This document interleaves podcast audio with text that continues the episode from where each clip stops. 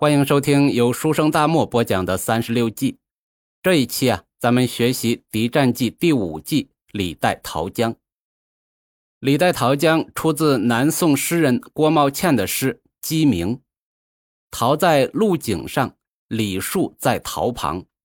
虫来啮桃根，李树带桃僵。树木深相待，兄弟还相望。”最直观的理解，李树代替桃树去死。原比喻兄弟相助相爱，兄弟情深。现在用来表示顶替或者代人受过。那么在三十六计里，李代桃僵又怎么解释呢？先看原文：势必有损，损阴以益阳。简单的翻译一下：当局势发展到不得不遭受损失时，就要舍弃次要利益，以保全重要利益。中国历史上有一个叫做赵氏孤儿的故事，有不同的版本。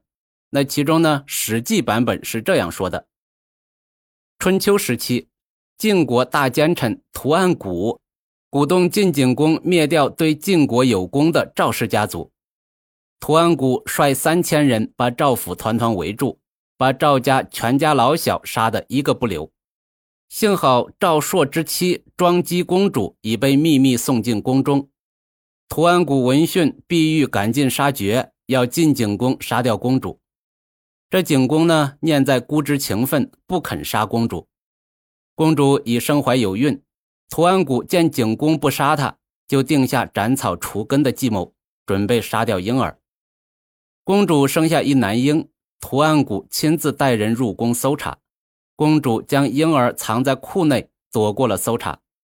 屠岸贾估计婴儿已偷送出宫。立即悬赏缉拿。赵家忠实门客公孙杵臼与程婴商量救孤之计。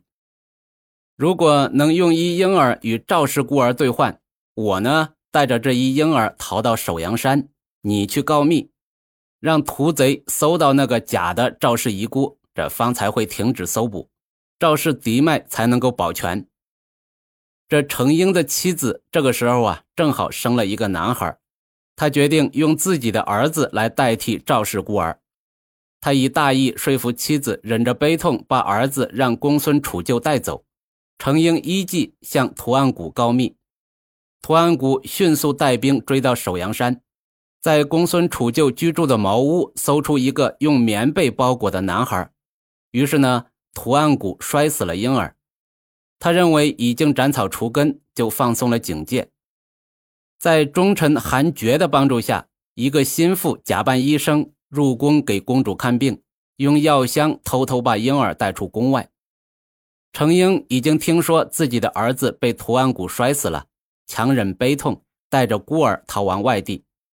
过了十五年后，孤儿长大成人，知道自己的身世后，在韩厥的帮助下，兵戈讨贼，杀了奸臣屠岸贾，报了大仇。程婴见赵氏大仇已报，沉冤已雪，不肯独享富贵，拔剑自刎。他和公孙杵臼合葬一墓，后人称二义冢。那他们的美名千古流传。赵氏的这个孤儿叫赵武，程婴用自己的儿子代替赵氏孤儿去死，从而保住了赵武。这可以说是李代桃僵的一种表现形式。在近代战争中。也有不少将领使出这一计谋，比如二战中的考文垂时间就使用了李代桃僵，但是也引起了巨大的争议。密码呀，在现代战争中非常重要。一九三九年八月，英国情报机关获取了一台名叫英尼格玛的德式先进密码机，这种密码希特勒一直在用，而且自信这种最新最复杂的通讯密码。不可能被破译。英国政府立即组织人力物力对英尼戈玛展开破译工作。经过长时间的努力，这个超级密码最终被破译了。一九四零年十一月十二日，德军空军司令部按照希特勒指令发出命令，派空军机群在十四到十五日对英国内陆的重要城市考文垂城进行轰炸。并且将此计划命名为“月光奏鸣曲”。该计划有两个目的：一呢，考文垂是英国的主要工业城市，对其进行轰炸可以摧毁英国的抵抗。二呢，德国在空袭伦敦过程中屡遭失败，希特勒怀疑英尼戈马已经被破译，他想用这次行动来证实自己的怀疑是否准确。十一月十二日，英方截获了这个情报，但是如何应对这次空袭，首相丘吉尔却面临着两难的选择。考文垂城在英国建筑史和工业史上占有重要的地位，而超级密码在未来的战役中也具有决定性的意义。如何取舍？英方提出两种方案：一呢是采取主动措施保卫考文垂，不过这样一来，德国人极有可能怀疑自己的密码已经被破译了，以后就会更换新的密码系统。另一种方案呢？是让考文垂的防务措施原封不动，用牺牲考文垂来保住超级密码。十四日下午，丘吉尔考虑再三，最后忍痛做出决定：考文垂不做防御疏散。在此次空袭中，考文垂遭到毁灭性打击，五百多家店铺和五万多间民房被炸毁，十二家飞机零件工厂处于瘫痪状态。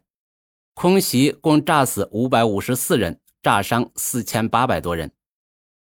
考文垂虽然遭受了惨重的损失，但历史证明，丘吉尔这一决定为最终打败德国法西斯做出了巨大贡献。英国情报机构利用他掌握的超级密码，多次截获敌人的重大情报，给予德军以沉重的打击，最终迫使希特勒放弃了在英国登陆作战的海狮计划。一九四二年十一月，在北非阿拉曼战场，超级密码提供的情报又发挥重大作用。由于英国蒙哥马利将军对德国隆美尔的非洲军团的战略战术计划实力部署、后勤供给事先了如指掌，仅仅十三天，德国就损失六万人和五百多辆坦克，德国沙漠之狐惨败于非洲沙漠。丘吉尔牺牲一个城市保住一个机密，从而换得以后的重大胜利。